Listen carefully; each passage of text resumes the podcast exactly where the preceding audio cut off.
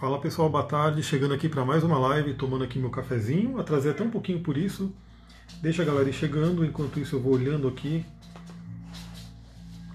todas as perguntas que me enviaram, né? Porque essa live vai ser um bate-papo de perguntas e respostas sobre astrologia. Então, para você entender o que, que eu fiz, eu coloquei uma caixinha de pergunta aqui no meu Instagram. Aliás, muita gratidão a todo mundo que responde as perguntas que eu coloco, porque elas são importantes, né? Eu coloco ela para saber a sua opinião, para saber o que se passa aí pela sua cabeça.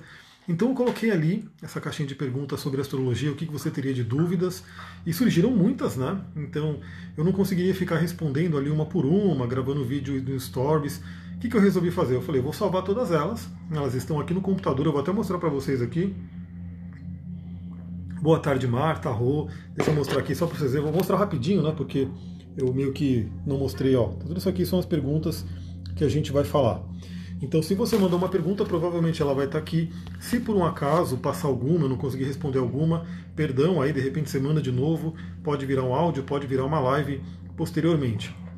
Aliás, fica a dica, né? Deixa eu tirar esse sonzinho aqui porque já deu, né?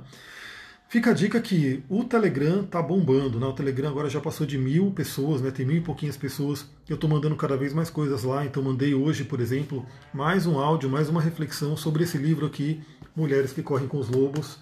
Né? Então é um livro que eu recomendo todas as mulheres e homens também lerem. Né?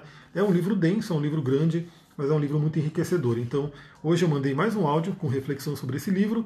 Em seguida mandei uma reflexão também sobre esse livro aqui para complementar. Então olha que interessante, quem está lá está recebendo muita coisa aí para você poder trabalhar o seu autoconhecimento. O Duque não vai derrubar o celular, pelo amor de Deus. O Duque, para quem não sabe, é meu cachorrão que eu postei ele agora. Ele está aqui né, encostado na mesa e só a respiração dele já começa a balançar a mesa.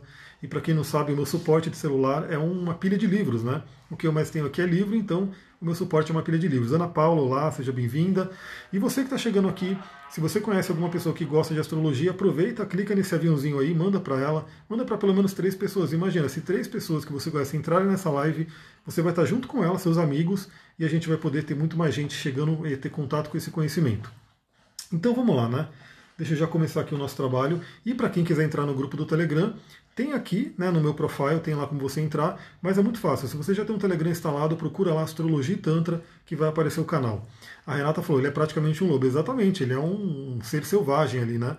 Aliás, foi o que eu postei, né? E aquele post que eu fiz saiu também do livro Mulheres que Correm com os Lobos ela fazendo aquela comparação lá sobre o cão, sobre a coisa mais do homem selvagem, né? Porque existe o arquétipo da mulher selvagem e existe o arquétipo do homem selvagem também. E obviamente uma mulher selvagem precisa de um homem selvagem para que ela possa crescer. Porque o homem que não é, que ele não tem contato com o símigo mesmo, né, que é o autoconhecimento, ele pode acabar atrapalhando o próprio autoconhecimento da mulher, como está nesse livro que eu mostrei ali, né? Vai lá no, no Telegram que você vai conseguir ler.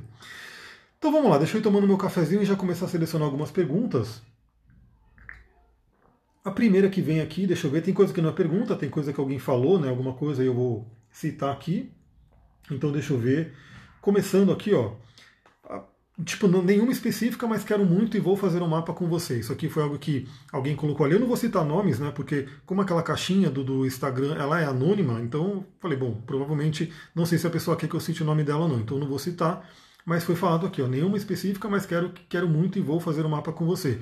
E aí já fica a dica, se você quer fazer um mapa comigo, eu coloquei aqui nos stories uma, uma possibilidade, né? Se você tem alguma amiga, algum amigo que queira fazer também, e ou seja, vocês vão fazer dois mapas, né?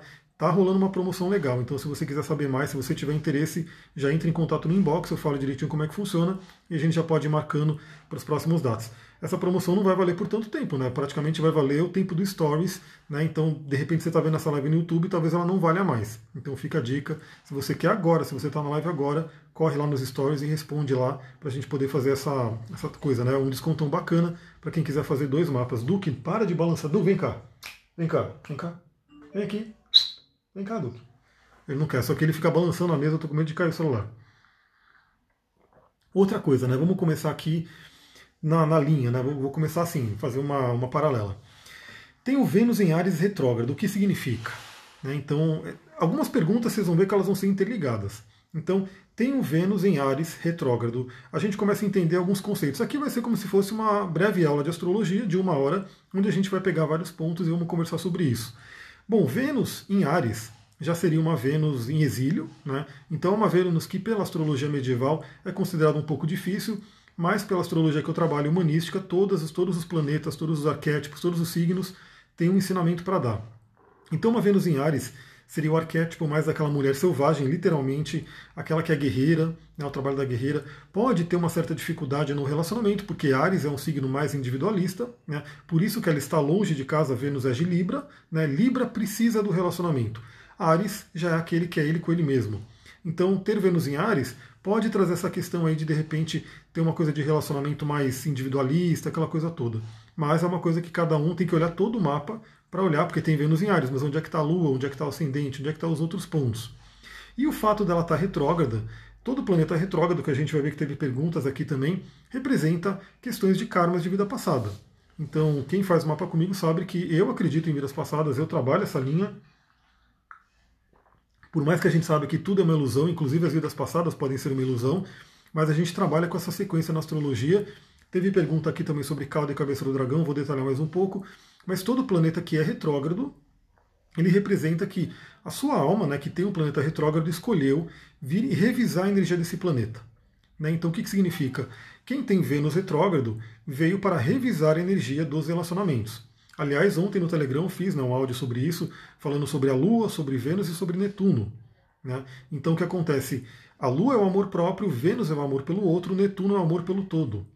E quem tem Vênus retrógrado geralmente acaba tendo mais desafio de relacionamento, acaba tendo mais dificuldades, problemas e assim por diante. Por estar em Ares, pode até multiplicar um pouco isso, mas vem para quê? Para que a gente possa aprender mais. Então, todo mundo, Vânia, boa tarde, seja bem-vinda. Se você estiver gostando da live, lembra, compartilha aí, manda esse aviãozinho para as pessoas, manda o um coraçãozinho para o Instagram mostrar para mais gente, né? mais gente está aqui junto com a gente. Então, uma Vênus retrógrada mostra que a pessoa, em vidas passadas, não trabalhou muito bem a energia do relacionamento, né? pode ter vindo com pendências, pode ter vindo com algumas, alguns karmas com relação a isso, e nessa vida veio para trabalhar melhor. Gratidão pelos coraçõezinhos. Boa tarde, Gina, seja bem-vinda. E aí o que acontece? Beleza, né? você vê um planeta retrógrado, é simplesmente um olhar a mais para trabalhar a energia desse planeta. Então, não significa que você nunca vai poder ter um relacionamento, nunca vai ser feliz no relacionamento, só significa que, a princípio, a sua alma escolheu passar por desafios de relacionamento e que, se você tiver consciência, se você tiver a fazer um trabalho para poder ultrapassar isso, você vai ter relacionamentos maravilhosos com Vênus em Ares e com Vênus retrógrado também. A Crisme está ali, ó, boa noite ali, né, que ela está do outro lado do, do, oceano, aqui da terra dos carcamanos, arroz, seja bem-vinda aí, e gratidão pelos coraçõezinhos aí quem está mandando. Então, todo planeta retrógrado ele traz essa questão de revisão de karmas e também ele traz uma energia um pouco mais para dentro. Então é aquela coisa: quem tem um planeta retrógrado acaba tendo a energia do planeta um pouco mais introvertida, um pouco mais voltada para dentro. Novamente é o que eu falei, é, ele é uma oportunidade de você dominar aquele planeta. Aliás, todo planeta em exílio também eu considero muito como oportunidades. Por exemplo, porque é onde o planeta não está confortável. Não está confortável. Então, assim, Vênus né, preza muito pelo outro. Libra preza, preza muito pelo outro. Vênus em Libra, né, ela vai estar tá tranquila no, no, na casa dela, então assim, ela vai buscar muito relacionamento, muitas vezes pode ser dependente de relacionamento e assim por diante. Quando Vênus está em Ares, ela está fora da casa dela, ela está tá fora da zona de conforto.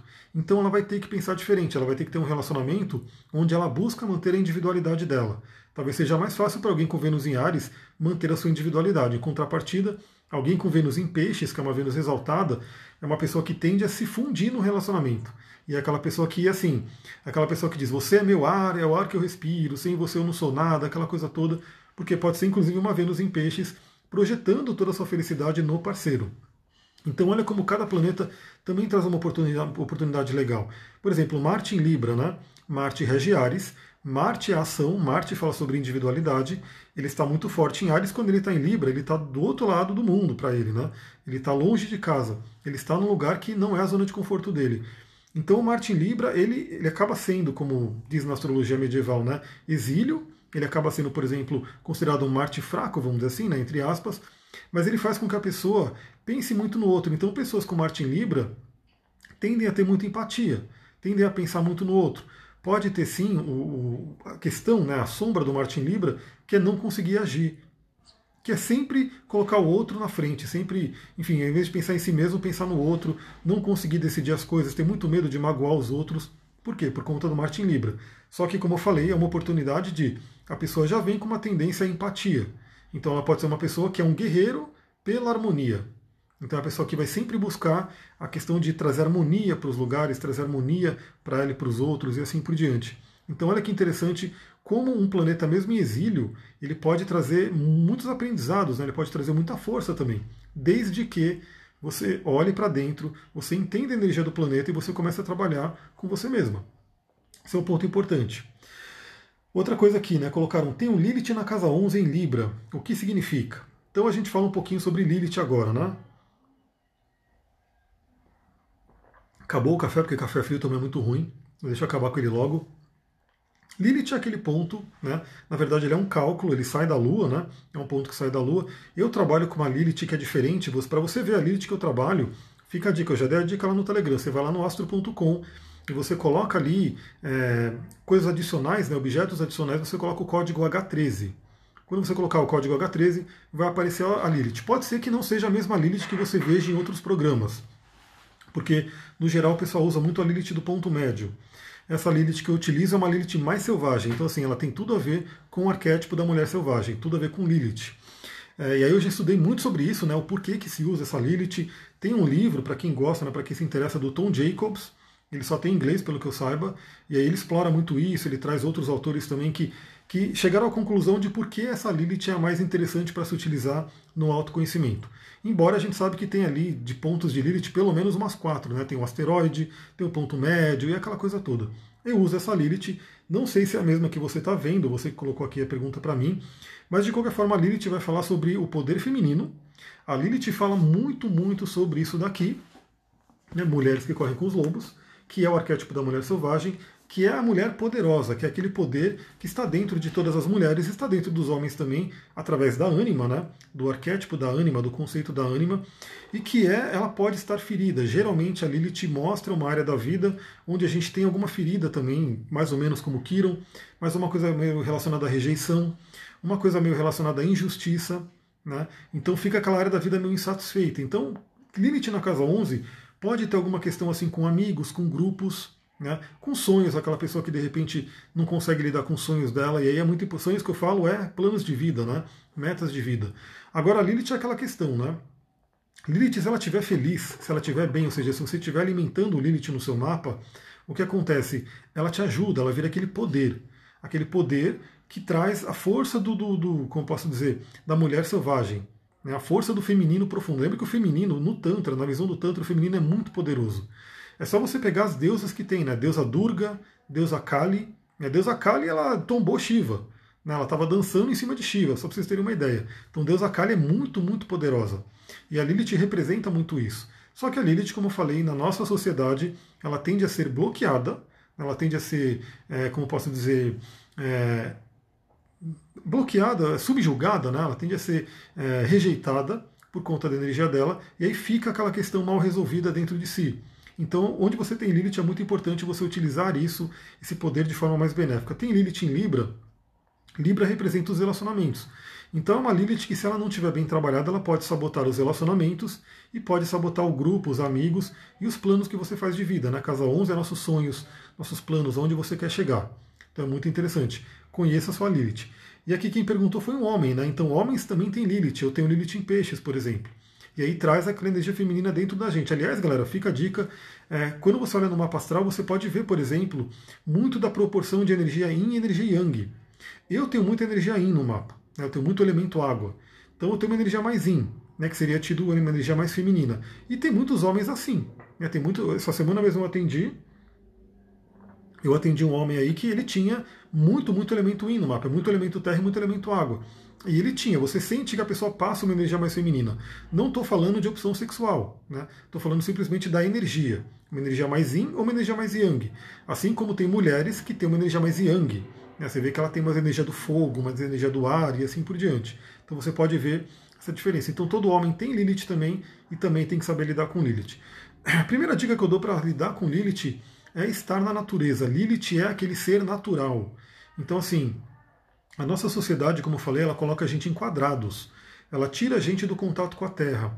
Lilith pode ter um, uma ligação muito forte com Kundalini também. e Kundalini está em contato com a Terra, é uma energia telúrica que vem da Terra. Então, vá para a natureza. Eu mesmo tenho uma Lilith em peixes na casa 12, é, eu fico meio perturbado se eu não vou para a natureza, eu preciso ir. Aquilo me recarrega, aquilo é uma coisa que, se eu não vou, todo dia eu vou. Né? Todo dia eu dou um jeito de dar uma corrida, fazer, entrar numa mata, porque isso aí que eu adoro. Quem me acompanha aqui sabe que eu posto as fotos, isso alimenta muito a minha Lilith. Né? E aonde você tem Lilith também toma cuidado para não pisar na bola né, com aquela energia. Não pise na bola com os relacionamentos, não pise na bola com os amigos. No meu caso, não pisar na bola com a espiritualidade, né, casa 12, duplamente casa 12, porque é peixes e casa 12, então é saber lidar com essa energia. Que legal, tem mais gente entrando, gratidão. Quem achar que essa live tá bacana, vai lá, compartilha aí, manda um aviãozinho para mandar para mais pessoas e manda o um coraçãozinho também que o Instagram vai distribuindo para todo mundo. Outra coisa, né? Aí já vou fazer duas, duas respostas, né? Porque perguntaram aqui sobre os, a cauda e cabeça do dragão, né? E também já perguntaram aqui, aí por isso que eu falei, vale a pena você ir lá, quando eu colocar uma caixinha, você vai lá e responde, porque aquilo eu estou sempre olhando. Então aquilo vira um áudio, vira uma live, ou pelo menos vira material para eu ir compartilhando com vocês. Então, uma pessoa pediu para eu falar sobre cauda e cabeça do dragão, como trabalhar elas, e a outra já colocou a cauda e cabeça do dragão dela, né? Que tem o nodo norte em touro na casa 5 e o nodo sul em escorpião na casa 11. Então vamos já juntar essas duas, pena que eu não consigo ir riscando aqui, mas acho que eu não vou me perder nas perguntas não. É, cauda e cabeça do dragão, que seria aí no do norte e no do sul da Lua. Também são pontos, são cálculos que saem da Lua, né? Que é a parte mais longe, a parte mais onde ela está subindo, onde ela está descendo, enfim, aí é a parte mais técnica, mas representa o quê? Representa muito uma ligação com a astrologia kármica. Na astrologia cabalística, ela é muito importante. Então, cabeça e cauda do dragão na astrologia cabalística é fundamental. Você pode fazer o trabalho inteiro no seu mapa só baseado em cabeça do dragão, que é chamado de Tikkun, Tikkun na Kabbalah seria a correção da alma. Então o que, que representa a cauda e a cabeça do dragão? A cauda é aquilo que a gente traz de vidas passadas. Não precisa ser necessariamente a última vida ou uma vida passada.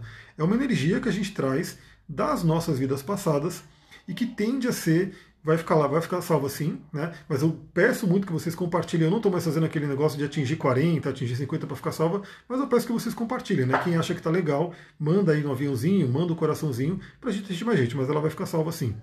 Então o que acontece? Cauda do dragão é o que a gente traz de vidas passadas. Então, o que você vê, o signo que você tem na cauda do dragão é uma energia que você traz junto com você. Qual que é a questão? A gente traz tanto a coisa boa do signo, né? Então a gente tem aquilo inato na gente, a gente tem aquela coisa, aquela energia já pronta com a gente, mas também o lado ruim. E por ser cauda do dragão, que pela astrologia védica seria tem Rahu e Ketu, né, que é um demônio, aquela coisa toda, a gente tem que tomar cuidado para não viver e não ficar preso no lado negativo do signo. Então, por exemplo, alguém que tem uma cauda do dragão, o dela é escorpião, né? no do sul em escorpião. Tem que tomar muito cuidado para não ser aquela pessoa que está presa no lado negativo do escorpião. Que é ser super desconfiada, que é não perdoar, que é ter o lado vingativo. Né? Lembra que escorpião traz aqueles três arquétipos, né? o arquétipo do escorpião, da serpente e da águia. Então, quem tem um nodo sul em escorpião, busca ao máximo possível ir para o arquétipo da águia, que é a sabedoria de escorpião né? e não ficar no arquétipo do escorpião, que é aquele que pica, que ferroa, né? e que com isso pode inclusive se picar e se machucar. Então isso é só um. Claro que. Vou, vou dar um detalhe aqui. Aqui eu estou falando só disso aqui. No do norte, no do sul em escorpião e no do norte em, touro. Mas a gente tem que olhar o mapa inteiro, né? Porque, por exemplo, aonde está o Marte, onde está o Plutão, em que, que aspecto que de repente algum planeta faz com a cauda do dragão dela, para poder detalhar mais isso. Né? Mas o nodo sul escorpião, ele traz toda aquela força do escorpião, mas traz junto né, o perigo de ficar no, no, no pior do escorpião. E aí, por exemplo, dentro do, da astrologia cabalística, né, no livro do Haviberg, ele já coloca né, que quem tem nodo norte em touro e nodo sul em escorpião precisa buscar o quê? A luz de touro. Touro é um signo regido por Vênus. Então, se a gente pegar Vênus, escorpi, é, touro escorpião, touro é regido por Vênus, escorpião é regido por Marte. Marte é o guerreiro, está sempre com a espada ali pronta para utilizar. Significa o ferrão do escorpião. Touro é regido por Vênus, que é a beleza, que é a luz, que é o amor, que é a calma, que é a tranquilidade. Então, uma pessoa que tem no do sul escorpião e, cauda, e cabeça do dragão no do norte em touro, precisa caminhar, precisa fazer um esforço para ir para o melhor de touro. Né? Que é ter essa calma, trabalhar a beleza, né? trabalhar a persistência, trabalhar toda a estrutura do touro e principalmente trabalhar o lado mais leve, mais leve, porque escorpião tem aquela coisa meio obscura, né? Tudo bem, isso é o mundo do escorpião. Eu tenho, por exemplo, três planetas na casa 8, eu conheço muito bem essa energia.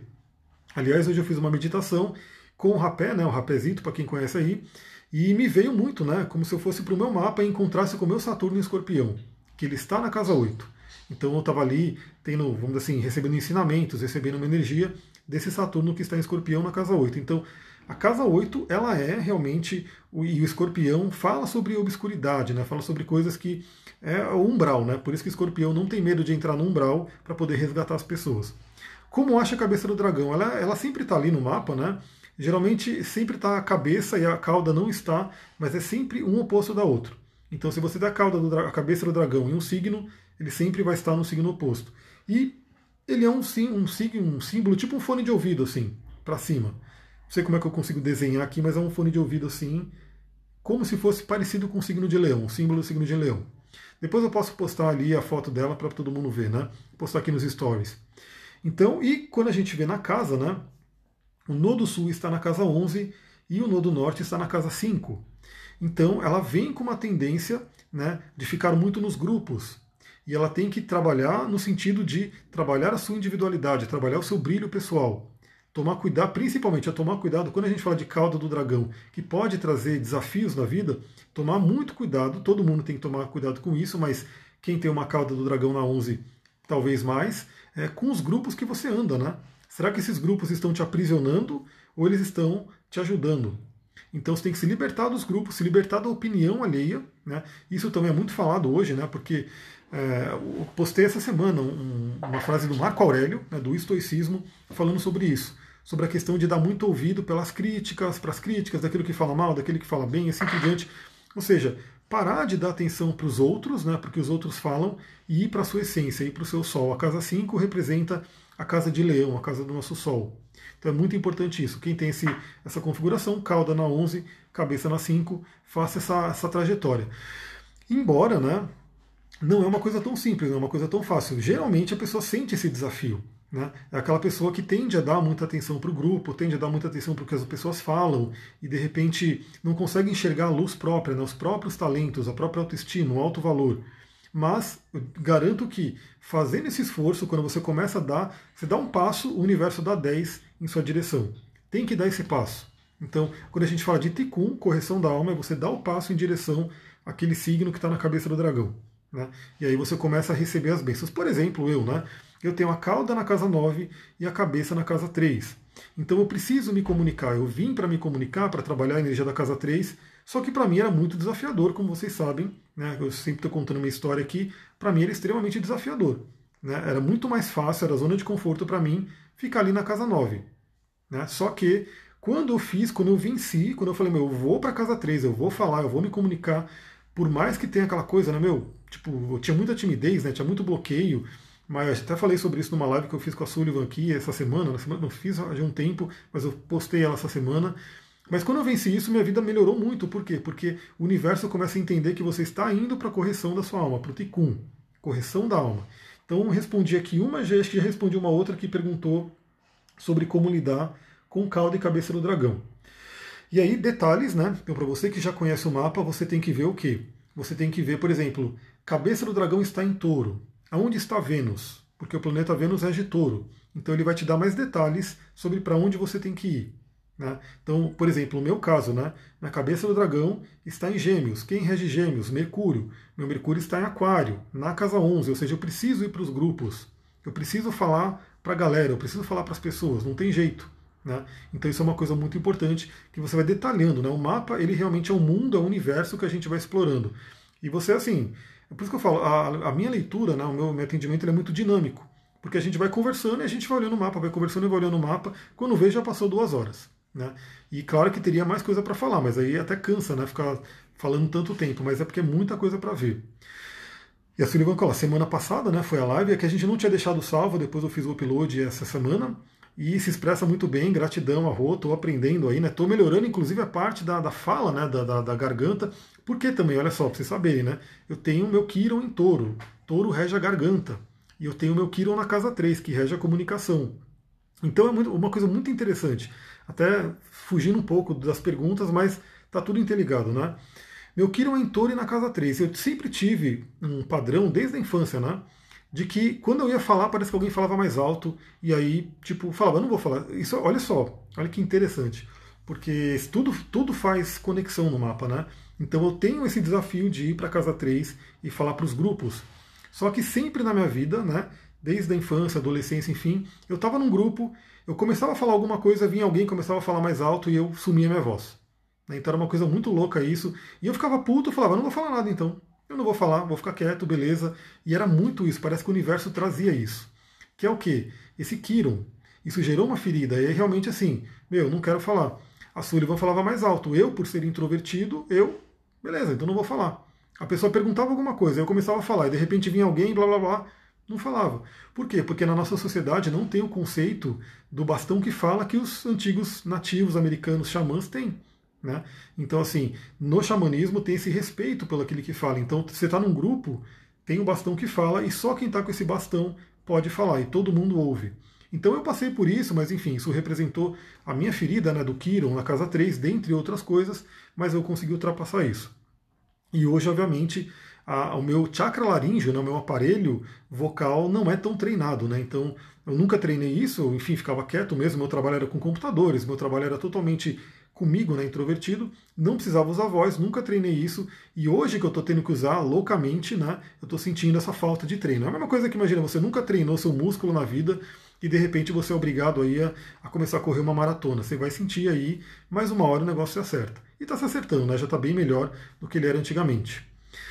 Essa coisa de um falar mais é pegar energia, livro, a profecia celestina. Exatamente, mas infelizmente é assim, né? Eu passei muito por isso até o momento que assim, eu desistia de falar. Falava, não vou falar. Tanto que eu sempre conversava muito quando era eu e outra pessoa, duas pessoas, ou seja, não tinha um grupo. Mas quando era o grupo, sempre tinha alguém que começava a levantar a voz e começava a falar. Enfim, eu ficava né, à mercê ali, aí eu não falava mais nada, mas beleza. Vamos pegar um outro aqui. Já falamos uma, duas, três, quatro. Deixa eu ver essa daqui. Sim, porque alguns sites que você consulta você tem um ascendente e outros não é o mesmo. Essa é muito fácil, mas é bom todo mundo ficar atento, né? Tem site, porque a gente sabe que a gente tem o famoso horário de verão. Só que para astrologia, horário de verão é uma coisa que é feita aqui pela política, pelo governo, então não influencia, a gente tem que usar o horário certo. Então o que acontece? Se você nasceu no horário de verão, você tem que poder considerar isso. Só que tem alguns programas, alguns sites que você coloca o horário ali e ele já corrige. E tem uns que não. Então você tem que saber isso. O que, que eu faço é uma prática minha. Fica a dica aí para quem é astrólogo também. Eu prefiro fazer isso, porque assim, uma coisa que eu uma vez, né, lá atrás, eu atendendo uma cliente, ela tinha ficado muito brava, tal, porque é, a astróloga tinha feito o mapa dela inteiro, mas quando viu o horário estava errado, e aí, enfim, o mapa não foi tão assertivo porque estava com o horário errado. Então eu, quem fez o mapa comigo já sabe. Eu manda um WhatsApp, pergunto se está certinho. Depois, antes de começar a sessão, antes de começar a leitura, eu pergunto de novo, falo, olha, está certinho isso daqui, porque eu faço esse double, triple check para não ter né, risco de eu ter errado alguma coisa. Porque a gente erra, né? O humano erra, não tem jeito. Você acha que é uma coisa, você coloca o outro, já ferrou o mapa, já pode mudar completamente o ascendente e toda a energia. Então o que, que eu faço? Eu gosto muito do site astro.com, que é o site da Liz Green, que é uma autora que eu gosto muito. Né? Então ela fala muito sobre astrologia psicológica, ela é terapeuta junguiana e também astróloga. E ela tem o famoso site astro.com, que, sei lá, deve ser o maior site de astrologia que tem. Ele é gringo, mas dá para você colocar em português.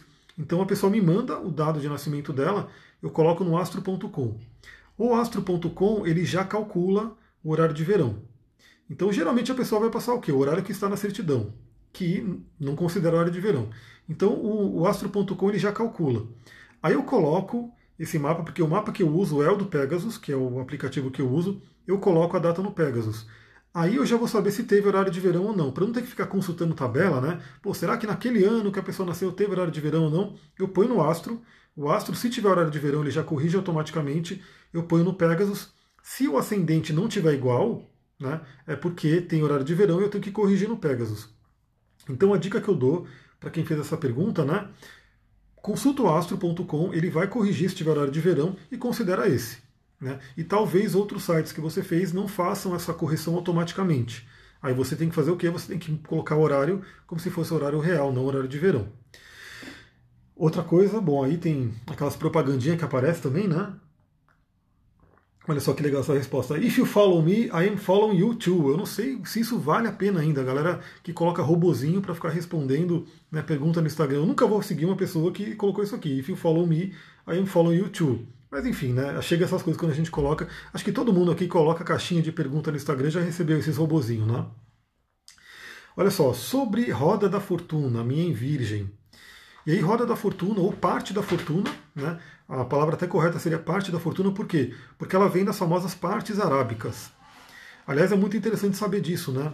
É, os árabes eles foram durante um muito tempo, eles estudaram muito astrologia e contribuíram muito. Toda a parte da astrologia medieval é muito contribuição dos árabes. Por isso que você pega aqueles nós, mansões lunares, enfim, tudo isso que é mais antigo, né? Tem tudo um nome bem árabe, um nome bem diferente, El, não sei o quê, e aquela coisa toda. Então os árabes estudaram várias partes não tem só parte da fortuna, tem parte da fortuna, parte do espírito e toda a parte da morte. Eu vou até mostrar para vocês, vou abrir aqui para vocês verem quantas partes tem. Eu não uso todas, obviamente, eu não uso todas. A que eu mais uso é a parte da fortuna, sim, que é a que mais chama atenção. Obviamente, num trabalho mais profundo, porque é aquilo que eu falei, né, a astrologia ela pode ser base para todo um processo terapêutico, onde a gente não faz uma única sessão, a gente pode fazer várias sessões e ir trabalhando. Então, assim, é, por exemplo, o livro do Alexandre Delon que eu coloquei, a mulher ficou com ele anos de terapia. A gente não precisa ficar anos, obviamente, né? porque o, o que eu trabalho geralmente é uma terapia mais rápida. Mas em uma única sessão a gente não consegue explorar tudo, mas ao longo de algumas sessões a gente pode até cair nas partes arábicas. Então, a parte da fortuna representa o quê? Representa um cálculo entre Sol, Lua e Ascendente. Então, o que acontece? Sol, Lua e Ascendente são os três pontos primordiais da gente. Primordiais. Porque o Sol representa ali o nosso espírito, o nosso self, a Lua representa a nossa alma e o ascendente nosso corpo. Isso pela teosofia, né? Então é espírito, alma e corpo entre Sol, Lua e ascendente. Eu diria que eles são os tripés do nosso mapa natal. Por isso que é muito importante você conhecer os três e viver bem os três, porque às vezes a pessoa fala, ah, mas eu não sou parecido com o meu signo. Deixa eu ver se eu abro aqui os pontos, né? Olha aqui. Deixa eu mostrar aqui para vocês rapidinho, só para fazer essa pausa e vocês entenderem os pontos arábicos, né, as partes. Deixa eu mudar aqui. Olha aqui quanta coisa, ó, partes arábicas. E aí tem tudo isso daqui. E é aqui que a galera vê a questão de morte, né? Se a pessoa vai morrer, e aqui assim por diante. Mas eu não uso isso, ó.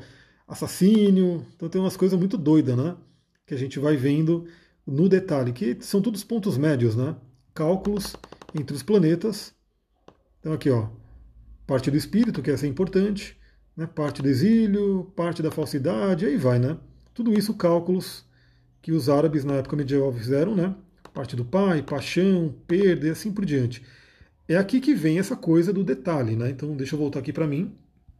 Tem todo esse detalhamento que pode ser visto no mapa natal. Mas aí é aquela coisa, entra num mergulho, entra numa coisa de você entender o que, que você vai buscar ali também, porque senão né, o mapa vira um mundo. E o que acontece? A parte da fortuna, ela é uma parte que é muito importante porque ela representa a prosperidade verdadeira, a prosperidade total. Deixa eu voltar as perguntas aqui beleza? A prosperidade total. Porque prosperidade, galera, não é só dinheiro. Né? Muita gente associa a palavra prosperidade com dinheiro, porque a nossa sociedade hoje valoriza muito o dinheiro, né? É uma coisa meio que. O dinheiro é quase que o sinônimo do sucesso. Mas também entra aquela questão, né?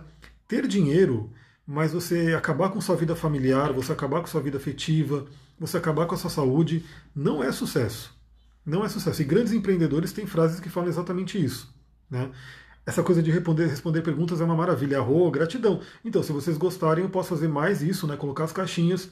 Aí eu salvo as caixinhas aqui e vou fazer uma live só sobre isso.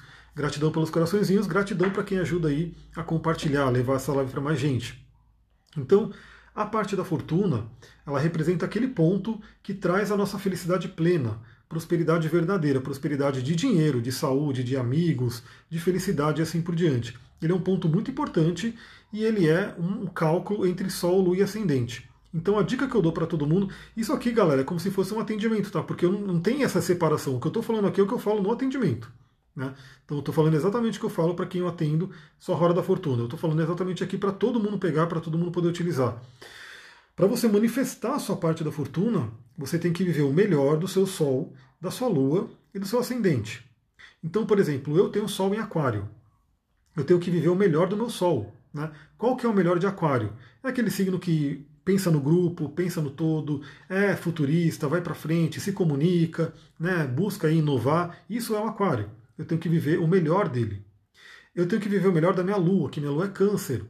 Então, câncer é o quê? Você tem que realmente, é, no meu caso, né, viver o melhor de câncer é o quê? É ser amoroso, é ser acolhedor, é ser nutridor, é viver uma energia feminina. Né? Então isso é câncer. E o meu ascendente peixes também é aquela coisa de ter, ter compaixão, de trabalhar a espiritualidade, o misticismo, o sonho. Então eu tenho que viver os três. Aí fica, né? A Nina fez aí o atendimento, foi bem na lua cheia, a Roa, muito bom na lua cheia, porque a lua cheia vem demonstrar tudo, né? Então, olha só, na minha vida, por um bom tempo, eu não vivia minha lua. Eu não vivia minha lua. Então, embora eu ganhasse dinheiro, né, então, naquela época eu estava ganhando muito dinheiro, enfim, tinha empresa, né, empresa de tecnologia, atendia Embraer, Santander, enfim, várias empresas grandes, né, dentre as pequenas também, mas o dinheiro vinha facilmente na minha vida, era uma coisa que não tinha problema nenhum. Aliás, naquela época, meu Kiro em touro nem aparecia, nesse sentido de dinheiro, né, mas eu não estava tendo a felicidade. Né, eu senti um grande vazio interior. E grande parte disso era por quê? Porque eu não estava vivendo a minha lua. Eu, como bom aquariano, aquário é um signo do tipo pensamento, né, na, na, tipologia unguiana, e o tipo pensamento é o tipo oposto ao tipo sentimento, que é o elemento água, que é a lua em câncer. Então, por muito tempo, eu vivi só o tipo pensamento, não quis, porque inclusive minha família, na né, minha criação, eu tenho um pai geminiano, uma mãe libriana, né, não rola muito essa questão do elemento água, é tudo elemento ar, é tudo uma coisa mental. Então eu escondia minha lua. E eu falava claramente, né? Eu estava na época fazendo um trabalho de Kabbalah. Eu passando por alguns atendimentos, uns processos aí de Kabbalah, até que eu fui para Ayahuasca depois. E eu falava claramente, já conhecia a astrologia, eu falava que eu deixava minha lua presa numa masmorra. Eu deixava ela presa ali porque eu não queria o lado sentimental do câncer. Né? Eu queria uma coisa mais né, aquário mesmo, uma coisa mais do pensamento, assim por diante. Só que, obviamente, o que me foi falado e o que aconteceu, ele falou, uma hora essa lua ela vai sair e quando ela sair desse calabouço, ela vai arrebentar tudo. E ela fez isso. Né? Ela, uma hora ela estourou ali, o lado emocional estourou, arrebentou tudo. E o que acontece? Quando eu fui tomar ayahuasca pela primeira vez, né, não sei se alguém aqui já tomou ayahuasca, mas é uma grande professora, uma grande mestre. O que, que essa ayahuasca fez? Deu uns tapas na minha cara. Né? Estou diminuindo um pouco essa luz porque está ardendo meu olho, nessa luz né, brilhante aqui na minha cara, meu Deus. Aí o que acontece? Eu tomei a ayahuasca lá, a ayahuasca deu umas tapas na minha cara e falou: você tem que viver a sua lua. Você tem que viver o seu lado emotivo, emocional. E era muito interessante porque após isso, né, eu comecei a ter contato com coaching, né, o mundo do coaching, essa coisa toda. E todo mundo, eu já tinha um conhecimento dessa tipologia unguiana, né, do pensamento, sentimento, sensação, intuição, e todo mundo ao meu redor era sentimento. Inclusive eu, eu ficava meio incomodado, né? Falava, que coisa de mimimi, essa coisa de ficar dando nomezinho, apelidinho, por que, que me chama pelo nome mesmo? Era uma coisa. Porque assim, aquário é isso, né? Mental, uma coisa mais seca. Qual que é o seu nome? O seu nome é esse, eu vou te chamar esse nome. Não tem essa coisa de. de é, coisa mais emocional, né, mais bonitinha, né, de chamar de, de apelido, de chamar de querido, de. essa coisa toda. Mas era o que? O universo me rodeando dessas pessoas, todas elas eram tipo sentimento, era tudo uma galera que eu trabalhava no coaching, né? Então era tudo parceiros ali de coaching que eu estava trabalhando. E o universo trouxe eles até que eu aprendesse a trazer isso para mim. Então hoje eu tenho muito forte isso dessa coisa mais amorosa, mais do câncer, mais do peixes. Então quem, quando eu mando mensagem eu falo, ei querida, tudo bem? Aquela coisa toda que veio disso, né? Porque antigamente era tudo muito mais seco. Claro que eu ainda vivo o meu aquário, né? O aquário ele está aqui. Ele tem esse lado mais racional, pensamento, mas agora eu dou muita voz para minha lua em câncer. Então, vivendo os três, eu consigo manifestar a roda da fortuna, que no meu caso está em leão onde eu posso trabalhar liderança, brilho pessoal, e está na casa 6 que se volta ao trabalho. Ou seja, se eu viver o melhor do meu sol, o melhor da minha lua, o melhor do meu ascendente, eu consigo brilhar na vida profissional, no trabalho. E ter muita felicidade com o meu trabalho. Aliás, o meu trabalho me deixa muito feliz, muito feliz. Tipo assim, para mim não tem essa coisa de segunda-feira ser ruim, de domingo à noite ser coisa triste, porque é como se eu tivesse ávido ali para estar tá trabalhando sempre, porque o meu trabalho é como se fosse um prazer para mim. É, é como não, ele é um prazer. Então eu sinto que eu já até manifestei, de certa forma, claro que não no potencial, a gente sempre tem como crescer, mas eu consegui trabalhar os três pontos, solo e ascendente, para poder viver a roda da fortuna. E no caso da roda da fortuna em virgem, traz a energia do signo. Então a pessoa ela vai ser muito inteligente, analítica, vai conseguir realmente saber fazer um discernimento, vai servir, né, porque virgem é um signo de servir. Né, assim, o eixo virgem e peixes é aquele do, do, onde a gente serve, né? Peixe serve muito com a parte emocional, espiritual. vide Jesus, né? quando a gente tem esse arquétipo do, do signo de peixes que está ligado a Jesus, que é aquele que se doava completamente, e o lado de virgem, que é aquele que serve de forma prática. Por isso que é um signo muito ligado ao trabalho. Então o que acontece? A pessoa, quando tem aí a roda da fortuna em virgem, se ela ativa ela, ela vive muito feliz no trabalho, servindo as pessoas, né, evoluindo, porque Virgem é um signo de autoevolução, autoaprendizado, autodesenvolvimento. Não é à toa que ele é o último signo da parte de baixo do mapa, né, que seria a parte individual. Então, até Virgem a gente está trabalhando a gente mesmo. Então, Ares, Touro, Gêmeos, Câncer, Leão, Virgem, estamos trabalhando nós mesmos. Quando chegamos em Libra, Libra já começa a trabalhar o coletivo, já começa a trabalhar pelo outro. Então, tudo que a gente conseguiu, trabalhar na gente. E Virgem é o que? Aquele último portal onde você se aprimora, você fica, você melhora, né? Você faz curso, você estuda, você, enfim, faz um trabalho muito bom com você para que você possa servir o outro. Né? E aí começa a servir o mundo. Então, Libra, Escorpião, Sagitário, Capricórnio, Aquário e Peixes, que é tudo signo ligado ao coletivo, ao servir ao todo, ao servir né, todas as pessoas no geral. Planeta retrógrado, né, que colocaram aqui, então já deu uma visão do que é um planeta retrógrado. O planeta retrógrado fala sobre karmas de vidas passadas. Ele tende a ser, a energia do planeta tende a estar meio que desequilibrada. Então vou dar um exemplo, né? Uma pessoa com Marte retrógrado pode ser, como eu posso dizer, muito agressiva ou pode ser muito passiva, não conseguir ter agressividade. Então, quando o planeta está retrógrado, é como se a pessoa não conseguisse lidar muito bem com a energia daquele planeta até que, obviamente, ela faça um trabalho para aprender a lidar. Aí ela domina a energia daquele planeta. Por isso que um planeta retrógrado é uma grande oportunidade também. Né? E a grande maioria das pessoas tem planetas retrógrados, tá? Então, assim, um outro planeta provavelmente está retrógrado no seu mapa. Eu tenho ali o Plutão retrógrado, né? E tem gente que tem cinco planetas retrógrados, está tudo bem. Né? É o que a alma dela escolheu para se trabalhar. E aí cada planeta vai ter uma, uma linguagem. Então, por exemplo, o que eu tenho falado muito, né, que eu tenho pegado nessa semana, Júpiter retrógrado. Júpiter retrógrado pode ser que você não se lide muito bem com a fé, com o otimismo, com a esperança. É uma pessoa que tem ali um pouco de. Ela não acredita nela mesma, ela não acredita no universo, ela não tem aquela coisa de, pô, vai dar certo, né? aquela fé intrínseca. Porque isso é Júpiter. Né? Então a pessoa que tem Júpiter retrógrado, ela pode não ter muito bem, ela tem que desenvolver isso né, que tem a ver também com o elemento fogo. O elemento fogo é aquele que eu acredito, porque, como diz até um salmo, né, o Senhor é meu pastor e nada me faltará. Então aquela pessoa tem ali aquela fé de que vai dar certo. Ela vai tentando até que ela consegue. Né? Tem muitos filmes, muitas histórias que mostram isso, né? aquela pessoa que realmente ela se coloca num caminho e vem um monte de obstáculo e com aquela energia jupiteriana, porque Júpiter é o, o, o, grande benéfico, é aquele que expande tudo, ela vai ultrapassando todos os desafios, todos os obstáculos, e ela chega onde ela quer. Por quê? Porque ela acredita. Se ela não acreditar, ela não chega em lugar nenhum. Né? Então isso aí também tem várias frases que dizem isso. Né? Acho que era Henry Ford que dizia que se você acredita que você pode, você está certo. E se você acredita que você não pode, você também está certo. Então Júpiter é o que você quer, escolhe acreditar. E aí tem Saturno retrógrado, pode trazer questões com disciplina, com o pai, com autoridades. Né? O Mercúrio retrógrado, famosíssimo, né? traz desafios de comunicação, né? talvez um desafio com a mente, uma coisa de concentração, de absorver conhecimento, tudo isso pode trazer. E aí, obviamente, né, cada planeta ele tem uma série de coisas que ele age. Então não dá para a gente dizer, por exemplo, que toda pessoa que tem Mercúrio retrógrado tem problema na comunicação, porque talvez, dependendo do signo que está, da casa que está, do aspecto que faz, pode estar mais voltado ao aprendizado. A pessoa se comunica bem, mas ela não consegue aprender muito, ela não consegue reter informação. Né? É, ou pode ser o contrário, ela até aprende bem, ela retém informação, mas ela não consegue se comunicar, não consegue ser clara. Então a gente sempre tem que. Astrologia, galera, é a terapia, é o teste mais personalizado que existe. Né? Porque assim, eu como coach trabalho com vários outros testes, né?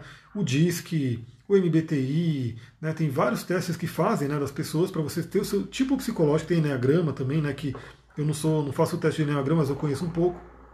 Mas você vê que são 16 tipos, 9 tipos é, e assim por diante. No DISC são ali aquelas configurações, eles são quatro energias, mais a configuração que tem. O mapa astral ele é infinito. Ele é infinito porque, assim, ele é o detalhe do detalhe. Então a gente vai, porque cada ponto no mapa conta, né? Então imagina que o mapa astral ele é o assessment. Assessment, para quem não sabe, são as ferramentas que os coaches utilizam para poder ter uma visão da pessoa de uma forma mais rápida. Né? Então, por exemplo, vou dar um exemplo do MBTI. O MBTI ele é baseado na tipologia do Jung. Então, quem é terapeuta junguiano, geralmente, ao longo das sessões que vai tendo com a pessoa, vai saber qual é o tipo da pessoa, se ela é extrovertida, se ela é introvertida, se ela é sensação, se ela é intuição, pensamento, sentimento e assim por diante. O coach, como é uma coisa mais rápida, ele usa o teste. Né? Então ele aplica ali o MBTI, o teste já dá aqui. Eu, por exemplo, sou INTP. Né? Sou intuitivo, introvertido, pensamento e assim por diante. Então ele acelera as coisas. Só que o mapa astral ele é aquela, aquele teste, aquela forma de você ver a pessoa realmente como se fosse uma digital. É muito, muito personalizada. Então é muito legal você conhecer o seu mapa justamente por isso, porque além de tudo, né, você vê como é que está a vida da pessoa no momento, por conta de trânsitos, progressões, evoluções e assim por diante. Então é uma coisa muito. De... A astrologia ela é viva. A Vânia perguntou aqui como nos conectar com os planetas. Eu vou deixar essa aqui na manga, né, de conectar com os planetas. Vou ver porque eu quero responder todas essas. Depois, de repente, eu abro mais uma caixinha. Né? Todo mundo manda ali as perguntas, eu faço uma outra live ou áudios no Telegram e assim por diante. O celular está esquentando, vixe Maria. Eu também não sei, né? Já estou ali com. Está quase terminando a live, meu Deus. Passa voando o tempo aqui com vocês, eu amo fazer isso. Passa voando, vamos correr aqui, né? Então, do ascendente eu já vi. É, Roda da Fortuna, planetas retrógrados. Júpiter na casa 7 em Aquário retrógrado. Olha só que interessante. Explica a minha constante má sorte. Então, eu acabei de falar do Júpiter retrógrado, a gente já pode emendar isso. Né? Então, um Júpiter retrógrado, quando, quando ela fala de constante má sorte, má sorte é a pessoa não acreditar. Né? Se ela não acredita, aquilo é, o universo vai dizer: faça como você acredita. Então, se você acredita que não vai dar certo, não vai dar certo. Na casa 7, geralmente vai estar relacionado ao relacionamento. Né? Então é muito, muito importante a pessoa se conectar com a fé dela, acreditar que o relacionamento é possível. Então isso envolve o quê? Possivelmente essa pessoa pode ter passado por alguns traumas de relacionamento, pode ter tido uma, como eu posso dizer, uma referência paterna né, dos pais de relacionamento que não foi muito saudável, ela tem que ressignificar para que ela possa acreditar no relacionamento. O relacionamento vai dar certo. Né? E de preferência, né, como Júpiter está em Aquário, estar nos grupos certos, né? se envolver ao redor com energias que têm a ver com ela. Né? Porque é aquela coisa, se você tem problema de relacionamento e você anda com pessoas que também têm problema de relacionamento, pronto, seu mundo ali está feito. Então você vai dizer, não é possível se relacionar. Agora, se você tem problema de relacionamento, mas você começa a ver que sua amiga está muito bem, outra amiga está muito bem, outro amigo está muito bem, está todo mundo bem de relacionamento, opa, você começa a entender que é possível fazer diferente. Então esteja com pessoas que realmente elevam a sua vibração e que possam puxar o seu Júpiter vamos falar de uma forma meio né, é, técnica, mas ilustrativa, fazer o seu Júpiter andar para frente, né, fazer você acreditar de verdade. Outra coisa, né? Eu tenho meu Sol em Capricórnio e é interceptado. Gostaria de saber mais sobre isso. Então, assim como temos planetas retrógrados, os planetas que são os signos interceptados e planetas confinados também representam questões de vidas passadas. É, essa questão tem que olhar com um pouco mais de detalhe, né, porque vai depender muito do horário exato de nascimento, só para vocês entenderem o que, que é um signo interceptado. É aquele signo que ele não pega nenhuma cúspide de casa. Vou ver se eu mostro aqui rapidinho para vocês. Tá passando rapidinho a live aqui. Deixa eu mostrar aqui para vocês entenderem né, o que eu estou falando. Pega esse mapa de agora.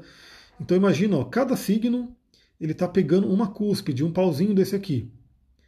Quando um signo está interceptado, o Sagitário está quase interceptado aqui. Mas eu acho que ele não está. Deixa eu ver se está, né? Porque às vezes até está. E o mapa de agora já está ilustrando. Não está, mas está quase. Então imagina que o Sagitário aqui não pegasse nenhum pauzinho. Nem esse daqui, porque esse aqui está com escorpião. E nem esse daqui, porque Capricórnio pegaria. Então a gente diria que o Sagitário está interceptado. E o Gêmeos, em consequência, também estará interceptado. Isso representa também karmas, né? fala sobre karma de vida passada. A pessoa não trabalhou muito bem esse eixo, no caso aqui seria o eixo Sagitário e, Capri e Gêmeos, e nessa vida tem que fazer um esforço a mais para poder aterrar essa energia. Até porque é, considere que essas cúspides, né, essa linhazinha seria como se fosse aterrar a energia do signo. Então, por exemplo, aonde nesse mapa, né, a pessoa tem uma, uma casa 2 em aquário. Então ela aterra a energia de aquário dela pela parte do dinheiro, pela parte do, da autoestima, que é a casa 2. Então, quando um signo ele não toca nenhuma cúspide, é como se ele ficasse solto no ar e você precisa de um esforço a mais para você poder puxar aquela energia. Geralmente é muito bom a convivência com pessoas desse signo, porque elas vão trazer um pouco da energia dele. Então, uma pessoa que tivesse, por exemplo, Sagitário e Gêmeos interceptados, seria muito benéfico ela conviver com pessoas de Sagitário e de Gêmeos para ir puxando essa energia, aprendendo a lidar com essa energia. E no caso do Sol dela, que está num signo interceptado, significa que o planeta está confinado. Né? Ou seja, o planeta também está meio solto. Então também traz um certo desafio, ela precisa aterrar a energia desse planeta. Então isso é muito importante. São pontos que a gente pode ir detalhando, né? Então aí a gente vê como é que era a relação com o pai, porque o Sol representa o pai, né? Pode ter tido ali uma ausência do pai, é muito comum, né? Pessoas terem ausência. Por exemplo, um, ninguém perguntou aqui, mas eu já vou citar, né? Porque isso tem um pouco a ver também, o que é chamado em inglês de singletones. Singletones seriam aqueles planetas que não falam com ninguém. Né? Então, geralmente, já vou entrar numa outra pergunta aqui, que falou assim, né? O meu mapa é um emaranhado de linhas tão grande que parece uma teia. E ela está falando dos aspectos, né? E beleza, é assim mesmo, galera. O mapa ele é cheio de aspectos. E os planetas vão falando com todo mundo. Dependendo do programa que você usa, ele pode mostrar mais ou menos aspectos. Aí depende, por exemplo, se você pegar o astro.com, colocar vários pontos ali, os asteroides, colocar Quiron, marcar todos os aspectos, vai virar uma loucura. Vai virar literalmente esse emaranhado de linhas. Se você colocar menos aspectos, né, aumentar a órbita, ele diminui. Mas é normal, os planetas, os pontos estão sempre se falando. Só que quando um planeta não fala com ninguém, ou seja, aquele planeta sem aspecto, que você vê ali que ele não está tendo contato com ninguém, ele é chamado de singletone. E ele se torna, transforma um planeta muito importante, porque ele pode trazer desafios também. Né? Então você tem que olhar com mais cuidado para esse planeta, principalmente se é um Sol, se é uma Lua que está singletone. Você vai ver que geralmente ele vai trazer um, vai ter uma ênfase ali para você poder trabalhar esse planeta. Deixa eu ver aqui. Cabeça do dragão a gente já falou. Saturno em Aquário na casa 10. Então, assim, aí a gente já fala sobre Saturno no geral, que eu sempre falo. Saturno pode ser, ser relevante, né? Falar aqui redundante, na verdade, né? Que eu estou sempre falando sobre Saturno. Mas Saturno, ele costuma trazer bloqueios, né? Ele é o grande mestre que ensina pelo rigor. Ele é dentro da árvore da vida cabalística, para quem já viu aqui, ele é Biná, né, que está lá na coluna da esquerda. A coluna da esquerda é o rigor. Né, ela fala sobre rigor e severidade. Então Saturno, por isso que ele era conhecido como grande maléfico na antiguidade. Porque geralmente onde Saturno está, né, onde Marte está e onde Saturno está, tem alguma treta ali, tem alguma dificuldade, tem algum desafio. Mas por quê? Porque ele quer que a gente cresça. Aliás, não vai dar tempo nessa live, mas eu tive contato essa semana aí com um conceito muito interessante de amor fati. Não sei se vocês já ouviram falar disso. Amor Fati, eu vou falar sobre isso lá no Telegram e que tem muito a ver com Saturno. Então Saturno traz um desafio, né, ele traz alguma coisa, um bloqueio para você. No caso aqui, Saturno em Aquário pode trazer desafio com grupos, né, com a energia do pensamento livre, com a liberdade no geral, com a rebeldia. Ele pode trazer uma coisa de rebeldia também, ou reprimida, ou muito exacerbada. E na casa 10, ele vai trazer muito uma questão de talvez bloqueios no profissional, bloqueios com autoridade. Né? Só que na casa 10, em Aquário, o Saturno está muito feliz. Por quê? Porque ele é natural da casa 10 e ele rege Aquário. Então o Saturno ele tende a trazer o desafio, ele tende a trazer é, bloqueios e assim por diante, mas para quê? Para que você aprenda com aquilo e você possa transcender. E a dica que eu dou é sempre você falar a linguagem do planeta. Já meio que entrando na pergunta que foi feita, como se conectar com os planetas, como se conectar com Saturno, falando a língua dele. Qual que é a língua dele? responsabilidade, autorresponsabilidade, né, disciplina. Saturno pede muito disciplina. Então, na área que você tem Saturno, não saia da linha, não pise na bola, tenha disciplina. Tenha ali aquele senso de eu me responsabilizo. Nunca, nunca tente jogar para o outro, né, por exemplo, aqui, Saturno na casa 10. Ah, meu Deus, mas a crise, a crise me pegou, o governo e não sei o que. Não. Tome responsabilidade pela sua carreira. Né? Então entenda que, por mais que esteja tudo caindo ao redor, você tem a responsabilidade de fazer a sua carreira, o seu trabalho e assim por diante, porque Saturno ele sempre pede autorresponsabilidade. É uma das formas de falar com Saturno. Cada planeta tem a sua forma, obviamente. Eu falei só da parte mais né, é, de atitudes, né? Mas claro que temos pedrinhas que ajudam com isso também. Depois a gente pode pensar num áudio, numa live falando sobre isso. Deixa eu correr aqui para ver se eu consigo terminar tudo. Aqui, ó. Sete planetas na casa 12: Sol, Vênus, Lua, Urano, Netuno, Mercúrio, Lilith. Por que o acúmulo de casas? Isso é chamado de stellium, né, quando você tem muitos planetas né, em um signo ou uma casa. E o stellium ele traz muita energia. Ou seja, esse meu camarada aqui, que é um amigo inclusive, que eu conheço, só dele falar eu falo, já imaginei. Ele é um cara muito ligado à espiritualidade e a casa 12 traz isso. Então, aonde você tem muitos planetas, é uma área da vida com muita ênfase para você. E aí, no caso da casa 12, a parte da espiritualidade, a parte do autoconhecimento é muito importante. Inclusive, ele quer fazer o mapa, ele quer fazer os, os trabalhos que a gente vai fazer aqui no espaço de Mariporã, enfim, é um amigão aí bacana. Espero que ele possa ver essa live para entender isso. Então, na verdade, é muitos planetas em uma casa e um signo, a sua alma escolheu trabalhar aquela energia nessa vida. Como dizia o Newton Schultz, que eu sei que muita gente segue aqui também, ele fala o seguinte, né? It's now or never, que é a música lá do Elvis Presley. Ou seja, nessa vida você escolheu viver a casa 12. Né? Então viva ela ao máximo, viva ela ao melhor, para que você possa cumprir a missão da sua alma. Outra coisa, queria compreender melhor meu Kiron em Leão, né, casa 4, tenho refletido e sentido sobre isso. Então Kiron, ele representa uma ferida, eu posso fazer uma live só sobre Kiron, acho que ele é muito interessante, como está acabando aqui no tempo, mas o Kiron ele representa uma ferida, está em Leão, que representa aí a nossa expressão, pode ter questões com o pai, porque leão geralmente representa a questão do masculino do pai, e estando na casa 4, duplamente pai ou família, porque representa questões da infância. Então, podem ter bloqueios ali com relação à expressão, ao alto valor, ao senso de valor próprio, né, baseados aí na questão de algum trauma, algum bloqueio com o pai, com a família, com o passado, com antepassados, porque casa 4 também remete à família. E cada vez mais, cada vez que eu estudo sobre a questão da, da constelação familiar, né, coisa sistêmica, a gente vê que às vezes não está em pai e mãe, mas pode ter na família. Algum ancestral que teve algum problema e você carrega aquilo dele. E casa 4 pode mostrar muito isso, porque casa 4 é da família, da ancestralidade. Mas vale a pena, de repente, uma live só sobre Kiron para a gente poder explorar mais. Aqui é quais são os meus maiores desafios, mesmo falando a língua de Saturno, me sinto muito sage, né? Aí é uma coisa um pouco mais, mas é uma pessoa que eu já atendo, já tenho contato com ela. Acho que não tem muito o que falar nessa live sobre essa pergunta. Trabalhar essa quadratura do nodo, os parceiros nunca estão no mesmo momento, do nodo norte com Saturno. Então deixa eu entender, tra trabalhar essa quadratura do nodo norte com Saturno, ela colocou um símbolozinho de Saturno. Então realmente é questão kármica. Né? Quando a gente tem qualquer planeta fazendo quadratura, conjunção, qualquer aspecto com os nodos, é questão kármica. Aí realmente é entender qual é o nodo norte, o que está acontecendo, onde está Saturno, porque uma quadratura gera uma tensão, gera uma questão de atrito que tem que ser trabalhada. E aqui, nodo norte, questão kármica. E geralmente parceiros vêm com questão kármica. Então já fica a dica também. Você que de repente tem uma parceria, faz uma sinastria, se os planetas tocarem, né, se os nodos se tocarem, tem uma questão kármica muito forte entre vocês. É, deixa eu ver, tem o Sol em Capra, que eu já vi. Kiron em Gêmeos na casa 6, é para a gente terminar, né, porque está acabando, inclusive, o Instagram vai me derrubar aqui daqui a pouquinho.